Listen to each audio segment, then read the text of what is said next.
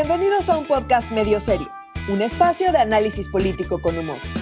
Yo soy Nuria Valenzuela. Yo soy Renato Guillén. Y yo soy Oscar Mendoza. Comenzamos. Hoy vamos a hablar del desvío de recursos de, de Jade Kolpolevsky, de la propuesta de fusión de organismos autónomos, de las afectaciones que va a provocar el recorte de 75% en los gastos de operación y de la BOA. ¿Qué tal? Yo pensé que de la BOA íbamos a estar hablando todo el rato, pero recién salidito del horno, así de, venga usted, coma su pan fresquecito. Jade Cole, qué pex. Ah, se, está a niveles tipo de, eh, ¿de quién decíamos fuera del aire? De, de Pemex Gate. Más de medio, casi medio millón de pesos, ¿no es cierto? No. No, más, no, medio, medio- No, medio medio millón de quise decir. pesos. No, sí, exacto. Seguro. Medio billón, cámara. No, porque los billones, acuérdate que en español son millones de millón. Ah, sí es cierto, perdón, me aventé un súper anglicismo matemático, qué espanto, pero cuéntenos, por favor, muchachos, de, de qué ahora resulta de que la señora también tenía uña larga. Sí, está brutal. Justo hoy, así como dices, salidito del horno, Animal Político sal- sacó una nota donde exponen los desvíos multimillonarios de Jade Kolpolevsky. Y sí Era la destaca presidenta de Morena. que era la presidenta de Morena, que hubo muchísima grilla, que no se quería bajar, que sí se quería bajar y que lo estuvimos comentando en este podcast va- o sea, cada vez que salía alguna nota. Entonces, más allá de las irregularidades y de todo el problema que tuvo con el padrón, ¿no? ¿Se acuerdan que nunca actualizaron el padrón de Morena? Y eso eh, se, se comentó mucho y se le criticó mucho la nota de hoy, la verdad es que es un escándalo. Llama la atención también por el monto, porque los montos, los desvíos de Morena solían ser pequeños, ¿no? O sea, como que, sí, o sea, como que de repente era un desvío de 5 millones, que pues está mal que haya un desvío de 5 millones, pero al final, para los parámetros de otro tipo de desvíos, Claro. 5 millones no es mucho. El síndrome Ana Gabriela Guevara, diríamos. Así es, así es. Pero ahorita sí estamos hablando de casi eh, 400 millones de pesos. 400 Eh. millones de pesos, es un chingo de dinero.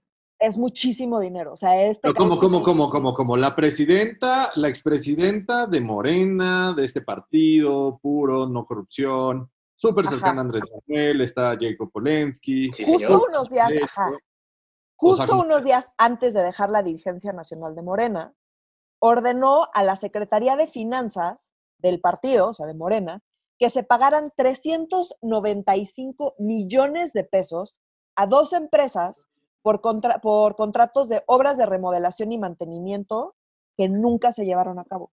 O, o sea, perdón, perdón, tiempo, tiempo, tiempo, tiempo. ¿Le robó el dinero a Morena? Eso no había captado. No, yo- no, yo Sí. creo que lo que está pasando es que está pagando cosas de campañas políticas que hizo y que seguro no había contratos a otras manches. empresas, Sí. entonces realizó y con eso ya está pagando lo que debía de dinero y como le iban a quitar la presidencia, pues era la única manera de pagarle a sus proveedores porque seguramente es dinero que no le declararon al INE.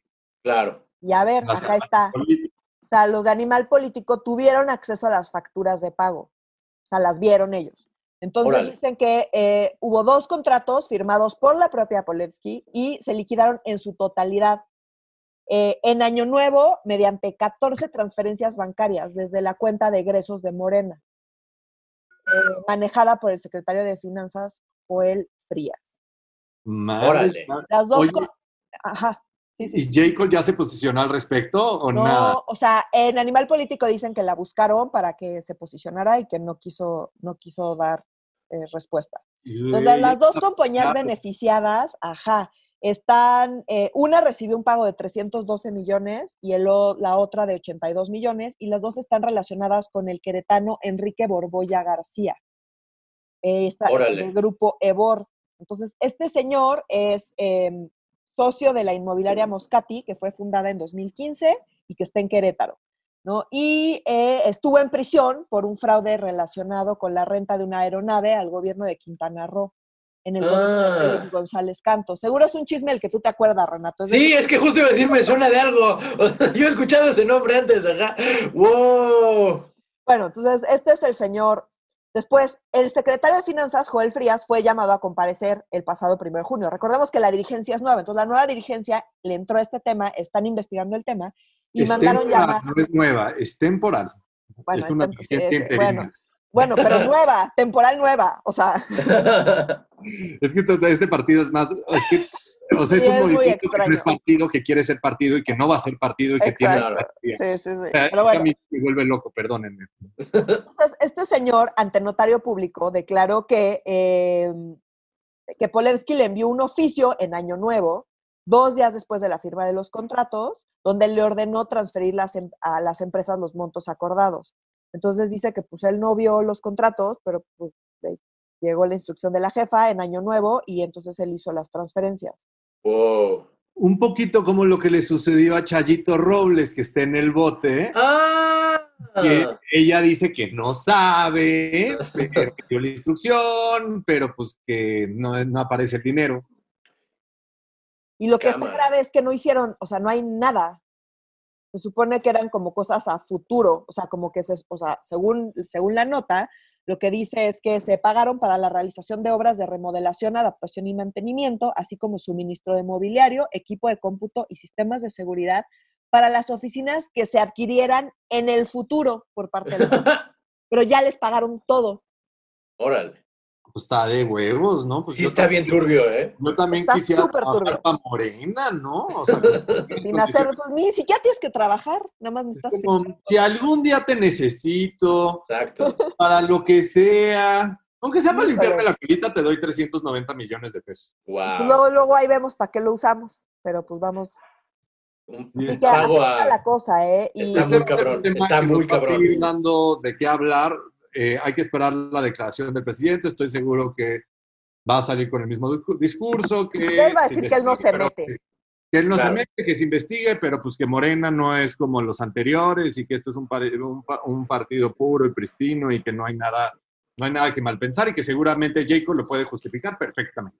Pues bueno, el tema está en que Alfonso Ramírez Cuellar, el nuevo dirigente, eh, ordenó el 5 de junio la conformación de un equipo de abogados para investigar y para determinar las faltas en las que incurrió Jade Cole. Entonces, en una de esas, muchachos, Sas, este es el, este es la, la guillotina Pero política de ¿saben. Cole. seguro no va a suceder? La ¿Qué? unidad de terrorismo fiscal de San Ah, Seguramente no le va a congelar las cuentas a Jacob Pole- Polensky, seguramente no la va a juzgar en, en la agenda pública, seguramente no habrá mucha investigación por parte de esta unidad de inteligencia financiera. no, yo creo que se van a hacer mensos, pero pues vamos a ver qué pasa, porque los problemas dentro de Morena están rudos. Entonces, claro, darle estos trapitos, y es, o sea, sí es un golpe duro para Cole. O sea, es un periodicazo, sí, está muy cabrón. está- además, lo hemos dicho varias veces, Jacob no tiene el mínimo apoyo político de nadie más que de López Obrador. O sea, ella no tiene fans, ella no tiene, nunca ha tenido un puesto público. Tienes un ¿Cómo? líder supremo. Si tienes el apoyo del líder supremo, ¿qué más necesitas? Pero Ah, si no, nada, pero- Si le demuestran el desvío, pues igual y pues AMLO se hace menso y pues le retira casual el apoyo, como, como quien no quiere la cosa. Vamos a ver qué pasa, pero Vamos a ver qué pasa. va a poner bueno el chisme. Sí, sí. O no va a pasar nada por otro lado, ¿no? Podría ser así como, ¿se acuerdan de eso que nunca pasó? Bueno, igual no pasa nada, pero qui- quiere decir que la van a sepultar políticamente, que ya pasó. Entonces, Mm. eso ya es pasar algo. Ya, ya ¿no? veremos. O sea, como vamos a ver. Pero eso definitivamente va a ser moneda de cambio en esas negociaciones de las que habla Oscar, de las que nunca nos centramos, pero podemos elucubrar. Exactamente. Oigan, y hablando de cosas que sí podemos elucubrar y enterarnos, ¿no? Eh, el, eh, salió hoy, fue hoy la, la- idea de, la, de unir organismos autónomos. Es que como que no tenía mucho que ver entre sí los organismos que quieren unir, ¿sabes? Se sentía como, como hacer una, como cuando el viernes haces una sopa con todo lo que te sobró de la semana y entonces hay pechuga de pollo y sopa de verduras y haces unas escamochas que dices, no, pues esto no va junto, pero está todo así de, no hay de otra. Se quiere intentar hacer unas escamochas de, ah, de organismos autónomos en el gobierno federal, ¿no es cierto, querido Oscar? Exacto. El miércoles, Ricardo Monreal, el coordinador de los senadores de Morena, y que sí controla su bancada, El vicepresidente del país, básicamente. ¿no? el vicepresidente del país, presentó una iniciativa para crear el Instituto Nacional de Mercados y Competencia para el Bienestar. Todo tiene el bienestar en esta administración. el El. INME- INMECOB. ¿Y qué significa? Lo que quiere hacer eh, con esta iniciativa, este Monreal, es funcionar al Instituto Federal de Telecomunicaciones, a la COFESE, a la Comisión Federal de Competencia Económica y a la CRE, o sea, la Comisión Reguladora de Energía, en uno solo, en este organismo regulador que se, que se llama y que se llamará INMECOP. Disculpen, me cuesta trabajo todavía la pronunciación de tanta consonante junto. Sí, INMECOP suena medio... ¿Por qué lo está proponiendo? Pues de nuevo, están aprovechando, igual que en el sector energético, están aprovechando la crisis sanitaria y económica eh, y con el pretexto de la austeridad y los recortes financieros. Dicen que es sumamente importante juntar a estos tres organismos reguladores que para Morena hacen casi lo mismo, que no habría... No difusionan el que regula toda la competencia económica de México, el que regula todo el espacio radioeléctrico y telecomunicaciones del país y el que regula todo el sector energético, pues hacen lo mismo, ¿no? Tienen la misma palabra, regular. claro, por eso. Pues, pues valdría la pena pues, pues matarlos, o sea, desaparecerlos y hacer uno solo con el fin de tener un ahorro anual de 500 millones de pesos, que eso suena interesante en esta administración, y... Pues sí, sobre eh, todo si la Jade Cole se anda robando de 500 en 500 millones, pues hay que ahorrarle, hay que ahorrarle. Hay, hay, que ahorrarle. Y lo que es más interesante para Morena y más jugoso para Morena es que, uno, se deshacen de 21 comisionados que el, el IFT, la COFESE y la Comisión Reguladora de Energía, la CRE, tienen en, total 21 comisionados FIFIs que unos poquitos han podido nombrar, pero en realidad no los controlan. Entonces, eh, el nuevo organismo INMECOP tendría solamente cinco consejeros y esos cinco consejeros adivinan quién los nombraría. ¿El presidente? No, los nombraría el Senado, o sea, como el ah. presidente va armando, la, o sea, como el Senado arma listas de tres, se los manda al presidente y dice, ay, de estos tres yo escojo a este y después se vota en el Pleno del Senado, que por cierto es controlado por Morena y y su supermayoría, y que además no cambia en esta administración. Recordemos que el Senado dura seis años, no se lo dieron la responsabilidad de diputado, ah. va a haber elección en 2021. Claro. Se la dejan al Senado para que elijan a estos cinco comisionados. Entonces, pues, este va a ser un tema del cual nos va a dar de qué hablar. La gran crítica sí radica en estás matando tres organismos que efectivamente se, se, dedican a regular, pero se dedican a regular tres cosas completamente distintas y especializadas. Y le estás diciendo huevos a esa especialización con la justificación de la austeridad y diciendo que tú te estás basando en un modelo español. La, la propuesta de Monreal se basa en un modelo de un organismo regulador que se hizo en España y que concentra estos tres mismos y que les fue poca madre. Y como en España les fue poca madre, pues seguramente en México nos va a ir también súper bien y lo vamos a hacer de manera eficiente y no va a haber nada de política. Por último, lo que a mí sí me impresiona y por lo que sí fortalezco el argumento de es otra de las hazañas que está haciendo Morena para poder controlar los organismos reguladores, es hoy eh, los, los, los consejeros del IFT, de la CRE y de la COFESE pasan por un escrutinio súper complicado para poder llegar a estos organismos sin embargo, para este nuevo organismo solo van a existir tres requisitos para formar parte o ser consejero. Uno, fíjense, es para que pueda llegar el chofer de AMLE, este mico, no, es lo que le estoy diciendo. Requisito número uno, contar con al menos cinco años de experiencia relevante en competencia económica o eh, regulación de sectores de telecom o de energía. That's it. Relevante, a ver cómo la definen. Dos, contar con estudios eh, relacionados a cualquiera de estos, de, estos temas a nivel maestría. Con eso me basta, no te preocupes. Y por último, no haber sido secretario de Estado, fiscal, senador o diputado o gobernador de algún estado de la República durante los últimos dos años. Eso es todo. Nada más. Nada más. Ah, y, dice claramente que para este organismo los consejeros no van a hacer un examen, que este, el Senado de la República armará esas ternas y se las mandará al presidente y que ellos evaluan, evaluarán internamente el mejor proceso para, eh, eh, para armar estas ternas y se entrevistarán, pero que no hay examen. Y con estos tres requisitos, más que suficiente. Órale. ¿Y qué rayo significa relevante? No, pues, lo que, les convenga en ese momento. Yo acá tengo, ah. tengo varios comentarios. El primero es que, el primero es que, o sea, como desde una perspectiva económica, eh, lo que busca la regulación es evitar eh, que haya concentraciones en el mercado. O sea, entre otras cosas, estoy simplificándolo mucho, pero una de las de, las cosas más importantes que debes hacer como regulador es pues, ver que no haya prácticas monopólicas u oligopólicas. Es decir, que unas una sola empresa o unas poquitas empresas controlen el mercado, controlen los precios, la producción, en fin. Em, estas industrias en particular son industrias muy complejas, que pasan por muchísimos procesos y muchas cadenas y muchas... Entonces, evidentemente para poder regular a una industria tan complicada, pues necesitas conocimiento muy, muy, muy especializado. Tú no puedes mm. identificar, no es tan fácil identificar si hay o no hay eh, un monopolio o si los monopolios son naturales, o sea, eh, hay ciertas condiciones de ciertas industrias que provocan, por cómo funciona la propia industria, que solamente haya unas cuantas empresas que se dedican a eso. Eh, por las condiciones económicas es lo que se llama monopolio, monopolio natural, se da de manera natural. En ese caso, el Estado tiene que hacer determinadas cosas para que el consumidor no sufra eh, con precios muy altos. Okay. Otra vez, estoy súper simplificando. Hay otros casos donde hay colusiones entonces, tienes que poder tener herramientas muy especializadas para poder identificar las colusiones. ¿Por qué? Porque son industrias tan complejas que no es como que tú lo ves de fuera y digas, ay, colusión ahí. No, no. O sea, necesitas todo un equipo muy especializado para poder identificar y para poder determinar si es efectivamente una colusión, si hay un plan ahí atrás o si es o si tiene que ver con las dinámicas del mercado y cómo se va a hacer frente a todas estas cosas.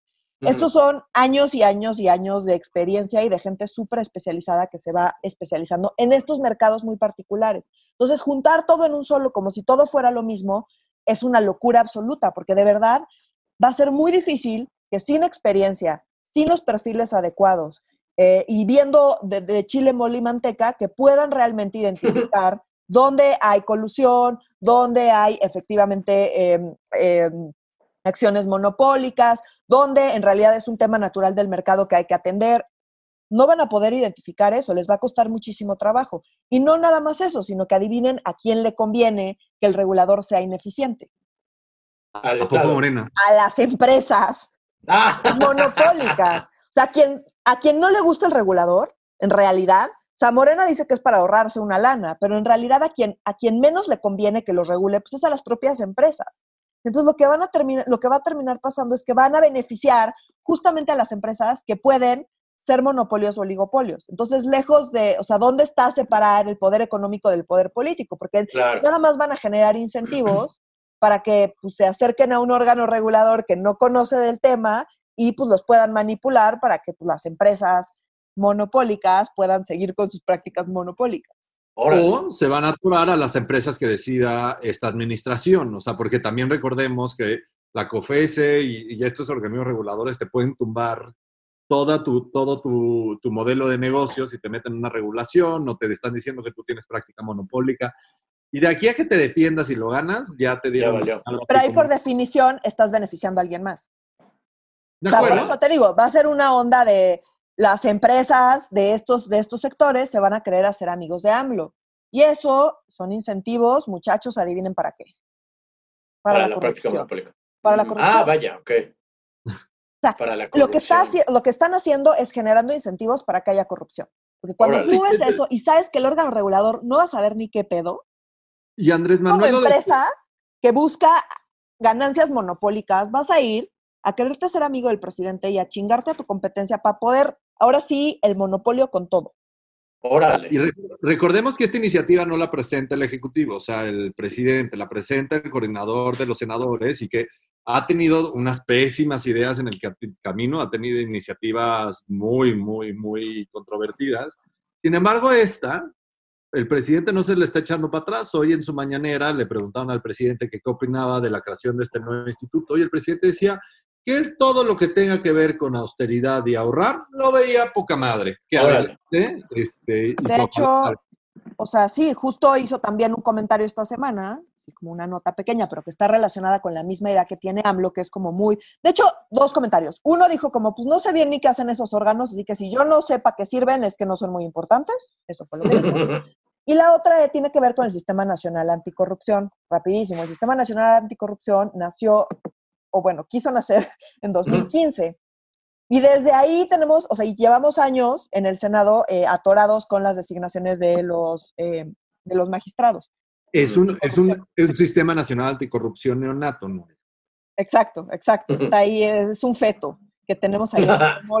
es que me acordé, ¿se acuerdan de, que se volvieron súper populares para los niños que les compraban el neonato? Una cosa súper extraña.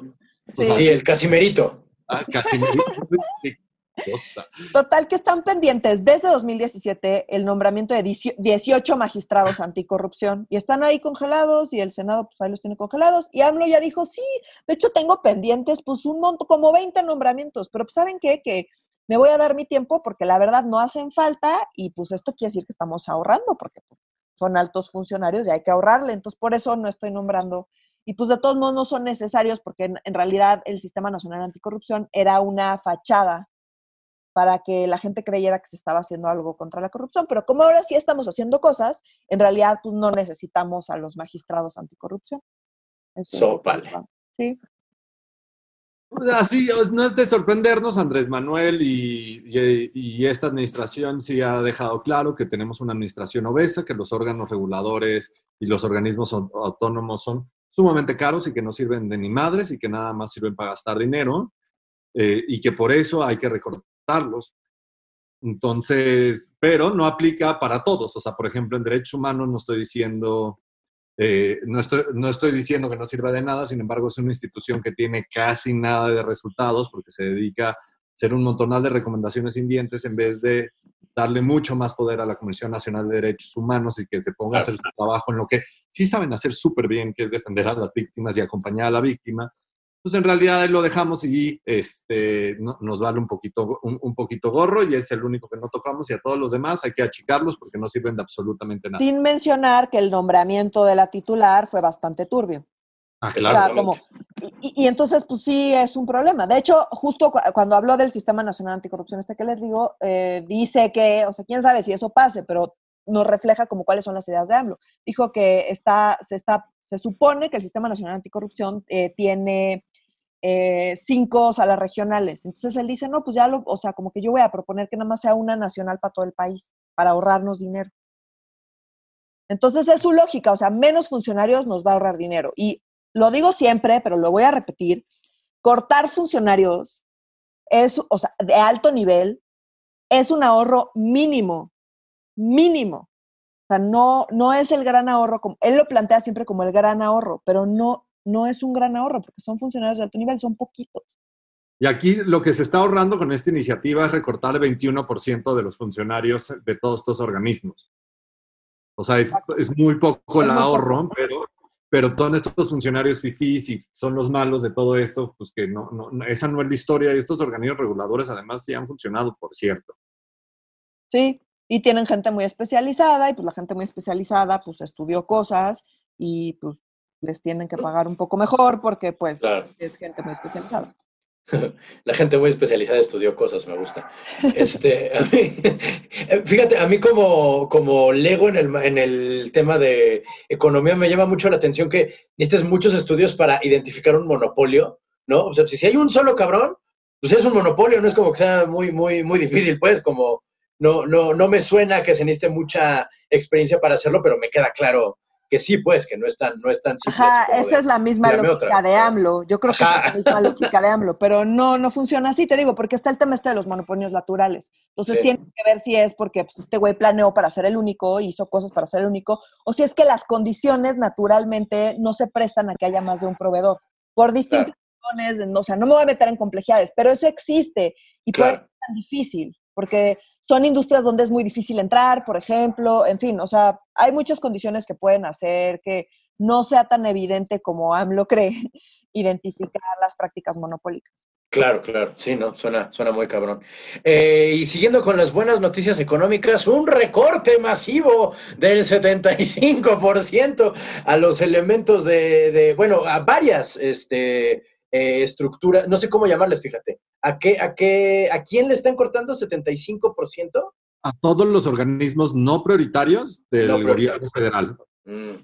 Y lo, es- único prioritario es, ¿cuáles eran, Nuria? ¿Era salud? Este, Salud, lo- ay, ya no más. Salud, ya los- seguridad nacional, este, o, o, bueno, El Tren Maya, Ah, Bocas. Sí, sí, ya- este ya lo habíamos dicho hace... hace Sí, no tengo acá mis notas, pero bueno, en fin, son unos cuantos y pues esto ha generado muchos, muchos problemas. Ya lo habíamos comentado, Sí. ya habíamos estado hablando del tema de los fideicomisos que saltaron, en fin, o sea, ha habido muchos, mucho revuelo alrededor de estos recortes. ¿Por qué? Porque se- ¿qué son los gastos de operación? Los gastos de operación son literalmente los gastos que necesitas para operar. O sea, comprar cosas, pagar la gasolina, pagar materiales, pagar ese tipo de cosas son los gastos de operación. Ok. Entonces, eh, hay algunas dependencias en particular que si tú les cortas el gasto de operación, las matas. Mm, Em, ¿Cuáles son unas de ellas? Eh, y que, que, que se van a ver muy afectadas, sobre todo porque no se están pudiendo defender mucho. Eh, en primer lugar, las que tienen que ver con mantenimiento de museos y zonas arqueológicas, es decir, eh, el INA, eh, el Instituto Nacional de Antropología e Historia, eh, se va a ver, se ve particularmente afectada por esto. ¿Por qué? Porque pues ellos sí, los gastos de operación para ellos sí son todo lo que necesitan para ir y darle mantenimiento y conservar pues, todo, todas las zonas y monumentos que tenemos en el país, que son muchísimos, las zonas arqueológicas, los museos, los monumentos. Entonces, le quitas tu 75% de su gasto de operación y eso va a afectar a Palenque, va a afectar al Templo Mayor, va a afectar los museos, el Museo de Antropología, por ejemplo, tiene un problema de goteras que no van a poder atender con este recorte y que estás poniendo en riesgo literalmente el patrimonio, ni siquiera de México, de la humanidad, No manches. eh, porque está recortando 75%. Y porque además, pues esta gente tampoco tiene muchos dientes como para cabildear que no le recorten el dinero. Claro, no tienen un Guillermo del Toro. Así es, entonces como lo, lo- lo hablábamos, ¿no? Hay ciertas industrias que tienen como más dientes y más habilidad y capacidad política para cabildear y para evitar que le recorten tanto. Entonces hablábamos de los centros de investigación, que fue una de las cosas súper graves de los, de los fideicomisos, que al final lograron medio parcialmente detener el problema. Acá Oscar, Oscar tiene más detalles al respecto. A, a mediados de mayo, Morena presentó una iniciativa, porque ¿no se, acuerdan cuando el presidente dijo como desaparecen todos los fideicomisos del país? Ese Sí. dinero es mío, del Ejecutivo, yo decir como rayos, pues a menos de que cier- las únicas excepciones eran aquellos fideicomisos que estuvieran creados por decreto y que estuvieran regulados y que estuvieran normados, o sea, que estuvieran formalmente establecidos por ley. Sin embargo, o, las que, sí, o las que Hacienda dijera que no. ¿No? exacto. Ah, es cierto. Y pusieron ese paréntesis ahí. un montonal de instituciones, de, de gobierno y de organismos autónomos empezaron a dar su batalla por la vía legal y cabildeó en la Secretaría de Hacienda y Crédito Público. Y Hacienda empezó a dar excepciones, y entre ellos, por ejemplo, el CIDE, el Centro de Investigación y Docencia Económica, que tiene de los 27 centros con así el fideicomiso más grande, más choncho, con varios cientos de millones de pesos de recursos autogenerados, logró recuperar ese fideicomiso. Esto le pareció algo terrible a los legisladores de Morena dijeron, pues cómo chingados estos fifis están ganando esta discusión y no, no, no estamos de acuerdo, ni sin importar que Hacienda esté dando, dando estas excepciones. Entonces, a mediados de mayo presentado, se pre- presentaron los legisladores de Morena una iniciativa que se va con nombre y apellido contra todos los fideicomisos o la gran mayoría de los fideicomisos a los cuales se le estaba dando una excepción. Por ejemplo, para los de, para el del CIDE y otros eh, centros con ACID que habían logrado esa excepción, entonces los, los diputados dijeron, ah, no hay ningún problema, hay que modificar la ley de ciencia y tecnología para hacer inconstitucionales cualquier otro, cualquier fideicomiso, entonces ningún centro de investigación con ACID puede tener eh, su fideicomiso pro- propio. Se va a crear un fideicomiso único a nombre del CONACIT y el CONACIT va a ser como administre ese dinero a como se le dé la gana. Nada de independencia ni nada de que ustedes los autogeneraron y que ustedes lo pueden utilizar al beneficio de su institución. Claramente hay cosas tenebrosas en los fideicomisos, había muchas áreas de oportunidad, pero definitivamente sí creo que en temas como de centros con ACID no era un problema y había reglas claras. En temas de cultura también había reglas claras de cómo la utilización de estos, de estos fideicomisos. Entonces todavía no están salvados, o sea, como muchos están dando la batalla paralelamente y han logrado detener, eh, detener pues, el, el, el, recorte del 75%, por ejemplo, los centros de, los centros de investigación con así ya lograron detener eso. Sin embargo, todavía no están del otro lado porque está esta iniciativa viva y que, eh, sí, que Morena sí le está considerando de, eh, este es un tema donde les decimos, sí, eh, si no estamos de acuerdo, pues les damos un tate quieto, porque si no, sí aprobamos esta iniciativa. Sópale. Sí, Así es, sí es una amenaza muy grande. Y está horrible porque si el CIDE y los, y los centros CONACID, que sí tienen posibilidad de cabildear, si los de arte ¿no? y cultura, que ya habíamos dicho que también son muy públicos, son muy mediáticos, tienen, eh, tienen una mayor, eh, mayores herramientas como para empujar su agenda y defenderse, uh -huh. todos los que tienen que ver con cosas que tienen menos herramientas y gente, y gente que no está politizada y que, pues, te digo, pues son los, eh, los arqueólogos que están ahí en las ruinas y entre claro. eso se dedican esos güeyes no tienen la capacidad de cabildear nada y están ahí a merced de lo que decidan ellos. Los de medio ambiente está pasando lo mismo. Esta semana claro. igual fue un escándalo y sacaron y los escritos y pues nadie los pela porque pues, se dedica al medio ambiente y pues nadie los pela tampoco. Entonces, si ni siquiera los que tienen los dientes para cabildear lo están logrando, pues la verdad es que todos los demás que son igual de importantes están, o sea, su situación está súper, súper difícil y no Si no tienes manera de entrar a la agenda pública o no tiene acceso a medios de comunicación, ni quien los pele. Entonces, pues claro. sí está, o sea, sí es una cosa bien complicada la que se está dando y el cómo se están dando estos recortes. Como al inicio de la, de la administración fue como recorte del 25% de las plazas en todas, en todas las secretarías. Oye, pero ¿con qué diagnóstico y esto nos hace falta? Me vale madre, es lo mismo. Es, ahorita es por temas de austeridad y sin diagnóstico alguno, en todo lo que no es prioritario, 75% de gasto, recorte de gasto operativo. ¿Eso qué significa? No pueden pagar rentas, no pueden pagar prediales, no pueden pagar un montonal de cosas que son esenciales para la actividad de estas instituciones. Y si buscan la manera de eh, encontrar los fondos de otra manera, o sea, para aquellos que tienen los privilegios de tener fideicomisos y con recursos autogenerados, dicen, ah, pues podemos utilizar parte de nuestros propios recursos para esto, le están diciendo, no, no, no, no. Esos fideicomisos ahora son nuestros y si te pones a pelear bien gacho y si te da una excepción la Secretaría de Hacienda, no te preocupes, tenemos una iniciativa donde te vamos a atorar. Dale. No hay para dónde, muchachos. No, no, Se, ve, se ve muy difícil la cosa, la verdad sí. es que... Chale, pero bueno, al menos vamos a ahorrar mucho dinero, ¿verdad? Claro, claro, claro. Para todo, para todo vamos a ahorrar. Y, para que se lo roben y, en Morena. Y para meterse, y para meterse a, al nuevo aeropuerto de la Ciudad de México y para meterse a todas las obras prioritarias y tan relevantes que tenemos con esta nueva administración y también a todos los programas sociales, claro está. Claro, obviamente. Para destruir si no, las reservas ecológicas en Quintana Roo. Por ejemplo. No, sí, no. Viene. Está estos estamos en pie de lucha, como se diría. Nunca nadie tan blanco dijo algo así de, de estamos en pie de lucha.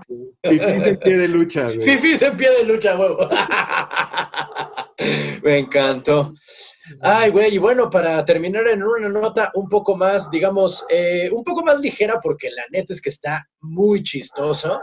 En su gustada sección de cortinas de humo, el proyecto BOA, es que de veras cuando pensamos que no iba, a nada a ver, no iba a haber nada más burdo que la cosa que vuela, llega la boa, muchachos. Que, la boa, yo la sé boa que nadie quiere contarla conmigo, yo propuse que cantáramos todos, pero nadie quiere, así que tú da tu nota, yo voy cantando la boa.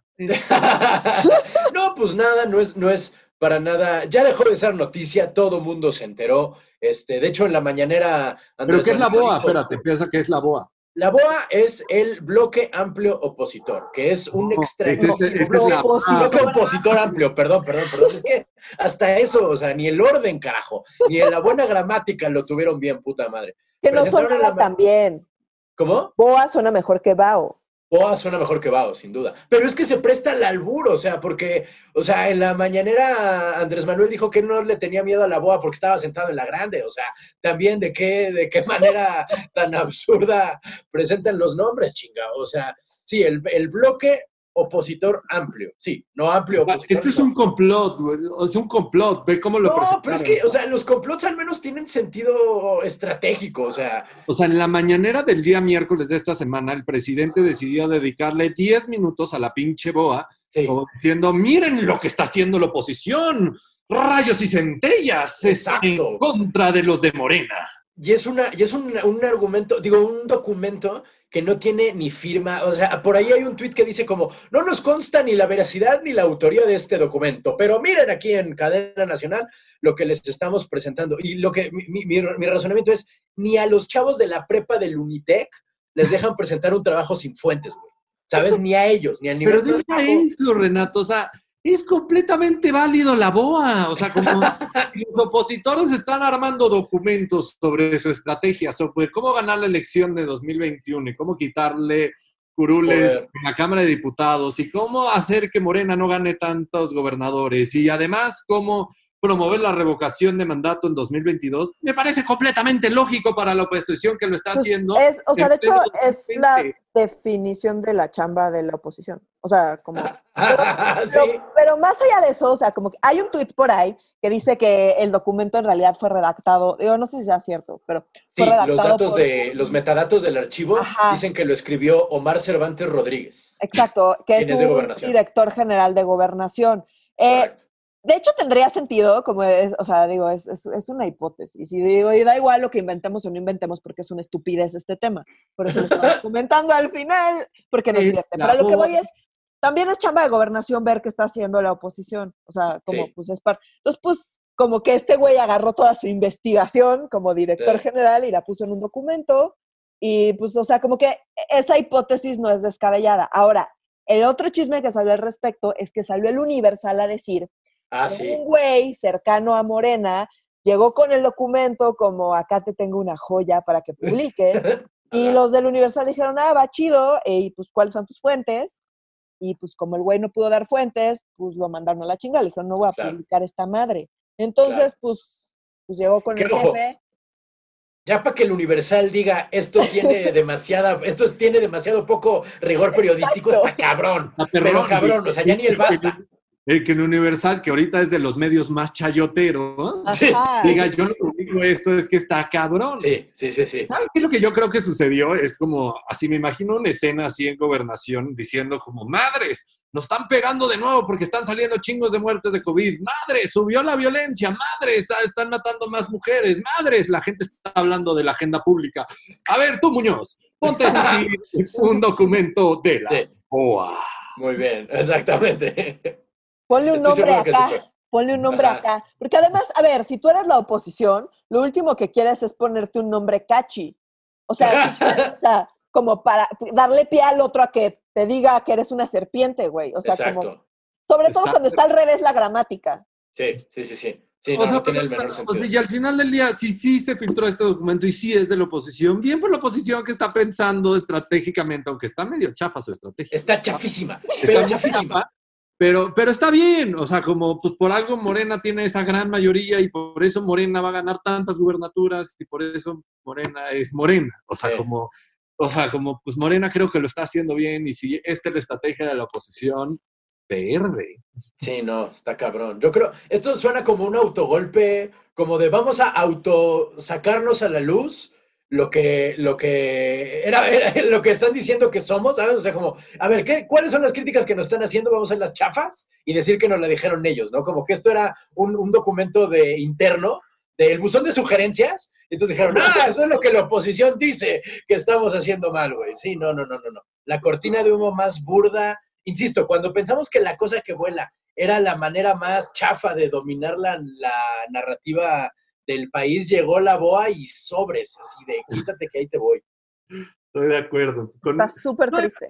está muy triste. súper triste y, y con esta serpiente no hay mejor manera de terminar Sí, no. capítulo de medio serio, porque de verdad, que de, de serio no tiene ni madre. No, ni madre, no. O sea, le- le- te- te- nos hubieran contratado a nosotros, así a, a nosotros en medio serio, de quieren no- sacar un argumento así chacoterísimo, pero que la gente se quede platicando un chingo de rato. Aquí, aquí, la- acá está la boda, muchachos. Le podemos meter en conspiración, no se preocupen. O sea, como si nos dicen, fórmense un complot. No, Claro, güey. O sea, puta. Nosotros Sí, nos no. juntamos con los muchachos. Los reptilianos, güey, así, los masones. No, no, no, no, no, no, no, no acabamos nunca, güey, ¿sabes? Está de huevos. Bueno, Está de huevos. yo por mi lado sí me voy a ir a bailar la boa, no sé usted. Espérate, te digo que es el aniversario de Colosio, cuando uno tiene que bailar la boa en, marzo, el, cuando, cuando es, cuando Ya es se te este- pasó el tiempo. Ya se te pasó, sí, ya, ya fue, espérate el año que entra. La Este, boa. Creo que no tenemos más temas esta semana, ¿verdad, muchachos? Y ahora sí que vamos a terminar con la boa, ¿verdad? Eh, este, síganos por favor en nuestras redes sociales. Gracias por acompañarnos una semana más en, este, en esta emisión de Medio Serio. Nuestras redes sociales son. En Twitter estamos como medio guion bajo serio. Y en Facebook estamos como Facebook Diagonal Medio Serio MX y en Instagram estamos como eh, Medio Serio Todo Junto. Perfecto. Con- por favor, continúen este, discutiendo entre ustedes las implicaciones de todos los temas que tocamos. Si nos lo permite el sistema económico y eh, viral que nos rodea, nos vemos la próxima semana para Medio Serio. Yo soy Renato Guillén. Yo soy Nuria Valenzuela. Y yo soy Oscar Mendoza. Adiós.